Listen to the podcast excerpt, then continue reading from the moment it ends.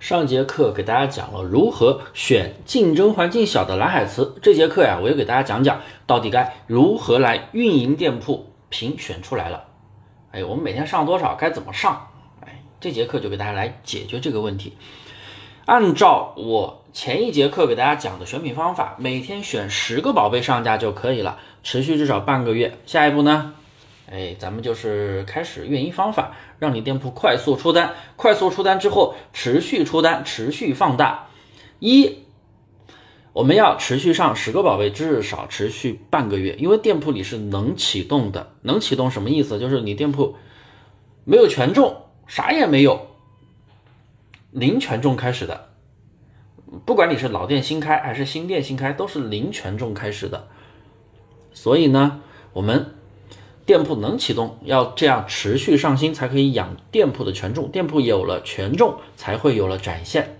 二，可以连续针对一等品数据做三天一拖六的破零。店铺能启动，要有交易额，有了交易额，店铺才会有权重，有了权重，店铺才会有流量。这些基本逻辑大家一定要搞通。而且啊，我们还要用飞搜的方式去人工干预一下销量。不懂的你可以来问我，这里不细说啊。三。在操作破零的期间，因为你是对一等品进行破零操作，那这些宝贝它都是优质的，很容易自然出单。或者说有人加购物车，要对这样的产品进行人工干预，我们要把晒图评价给做出来。如果这样的宝贝流量越来越多，你宝贝连一个评价都没有，消费者他会去买单吗？是不是？四，店铺后续在运营的过程中，如果出现连续出单的情况。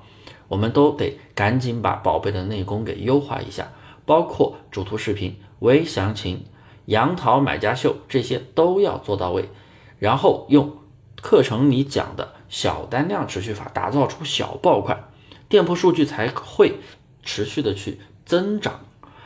今天的分享呢，我就到这里了。大家听到这些，应该也发现做淘宝真的需要系统的学习。你不管是上货、选品，有一套系统的流程。你运营打造爆款也有一套系统的流程。如果你只是每天闭着眼睛上货、上货、上货等订单，根本做不起来。